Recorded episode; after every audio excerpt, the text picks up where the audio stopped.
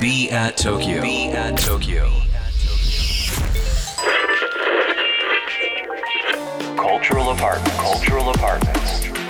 Be at Tokyo. Be at Tokyo. Cultural apartments. Produced by Be at Tokyo. ビーアート東京土井地博です東京からまだ見ぬカルチャーを生み出すためのラジオプログラムカルチャールアパートメンツプロデュースドバイビーアート東京今週はアーティスト清川あさみさんをお迎えしていますあの人形浄瑠璃の話ご出身の淡路島、はい淡路人形浄瑠璃はい。伝統芸能ですね、はい。非常に、えー昔からまあ支持されて今もこう引き継がれているというものがありますけど500年の歴史もあるんですねそうなんです。歌舞伎より古いです。歌舞伎より古い、うん。うん3月の20日うん。から南淡路市の方で、えー上映されているということで、はい。えーとその演目が「えー、とエビスマイプラス」とはいい。うものの、えープロデュースに当たるんですね。うなんです。うん。このタイトルで「あのエビスマイプラス」このププララスがついてますけど、このプラスってどういう意味をも、持たせてるんですかこまあそれはやっぱりもともとあるエビスマイっていう演目に、いろんな魅力がプラスされていて次世代につなぐストーリーとしてプラスっていう風に意味をつけたっていう感じなんですけどなるほど。つないでいくストーリーとして新しい演目を完全に名前を変えるんじゃなくてもともとある演目にプラスっていう風に入れたら面白いんじゃないかっていうので、エビスマイプラスにしました。楽しみだ 5月の30日まで、えー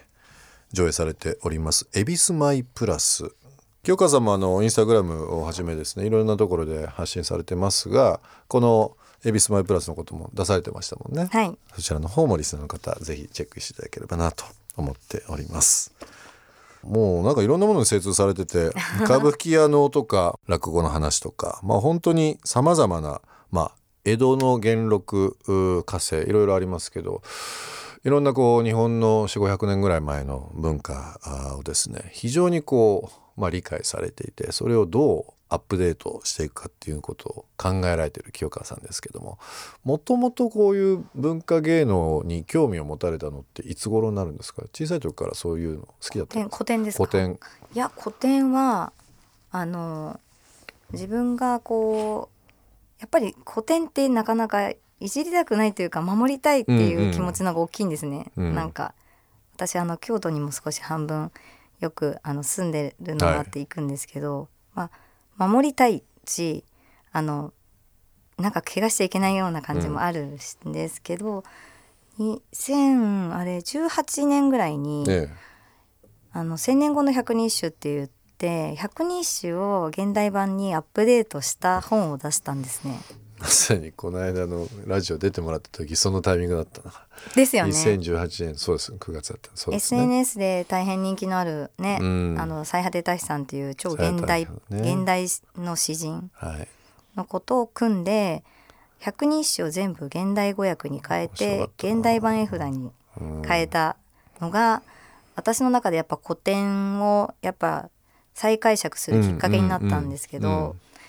やっぱりこう古典って守ることも大事ですしなんですけどさっきもちょっと話しちゃったんですけど一新しちゃうのもちもったいない。そうですね。だからその良さを守りつつすごくこう面白くあの分かりやすくアップデートすることをその1,000年後の百人一首をやった時に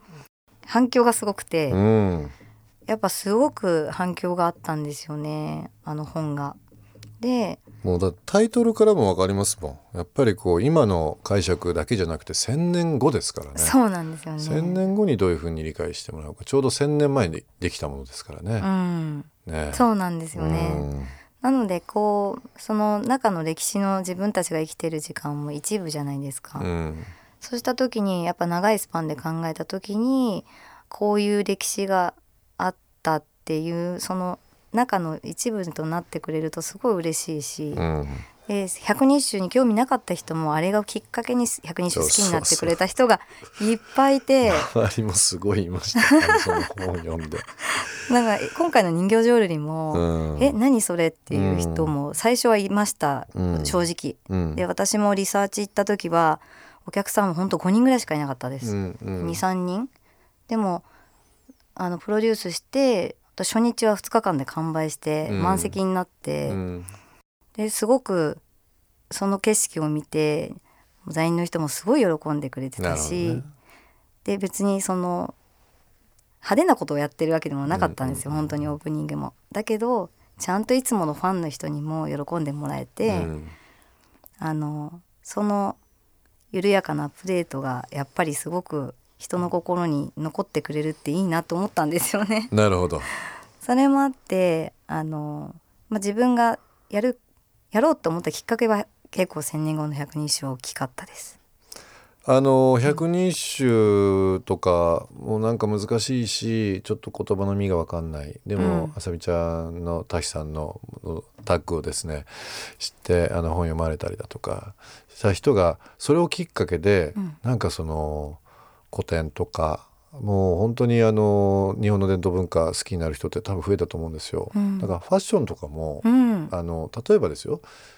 ちょっとお着物着てみようかなとか、うん一人でやるの恥ずかしいからなじゃあ仲間内でうんちょっと着物着て、じゃあどっか出かけたいよねっていう最近流行ってきましたよね。流行ってるじゃないですか流行ってきました。でああいうので、うん歌舞伎座行ったりだとか、はい、流行ってる流行ってる。そうそう。ねなんかきっかけってもちろんその作品を読んでください、見てくださいっていうのもあるんだけどなんかこうファッションから入ったり、うん。その好きなアーティストの活動から入ったりだとか、うん。いろんなことがやっぱりチャンスとして、えー我々も作るべきだし、うん。なんかそういうのをし知ることですごくもうおじいちゃんおばあちゃんの会話とも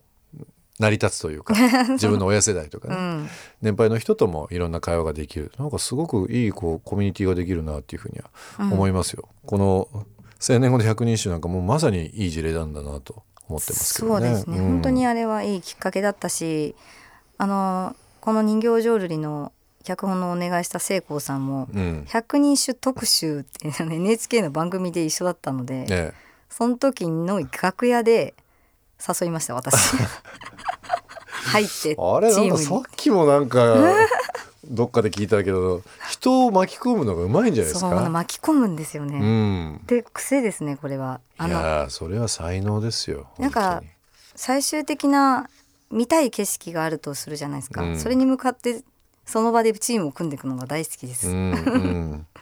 なるほど。はいもういろんな才能をでもしかも同じ具合に同じ場所に向かって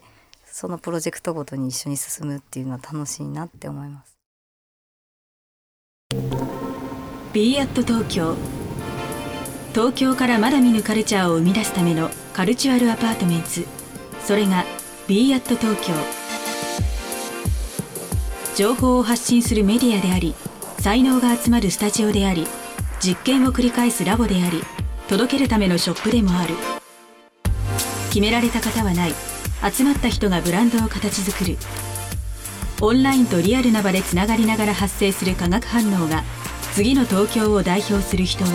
物をカルチャーを作り出す Cultural Apartments. Produced by Be at Tokyo. Be at Tokyo.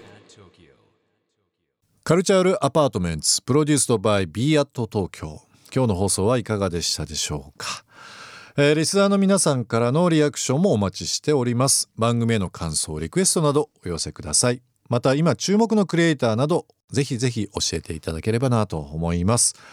アドレスは b アット東京の頭文字を取って小文字で bat897.interfm.jp 小文字で bat897.interfm.jp ツイッターではハッシュタグ小文字で bat897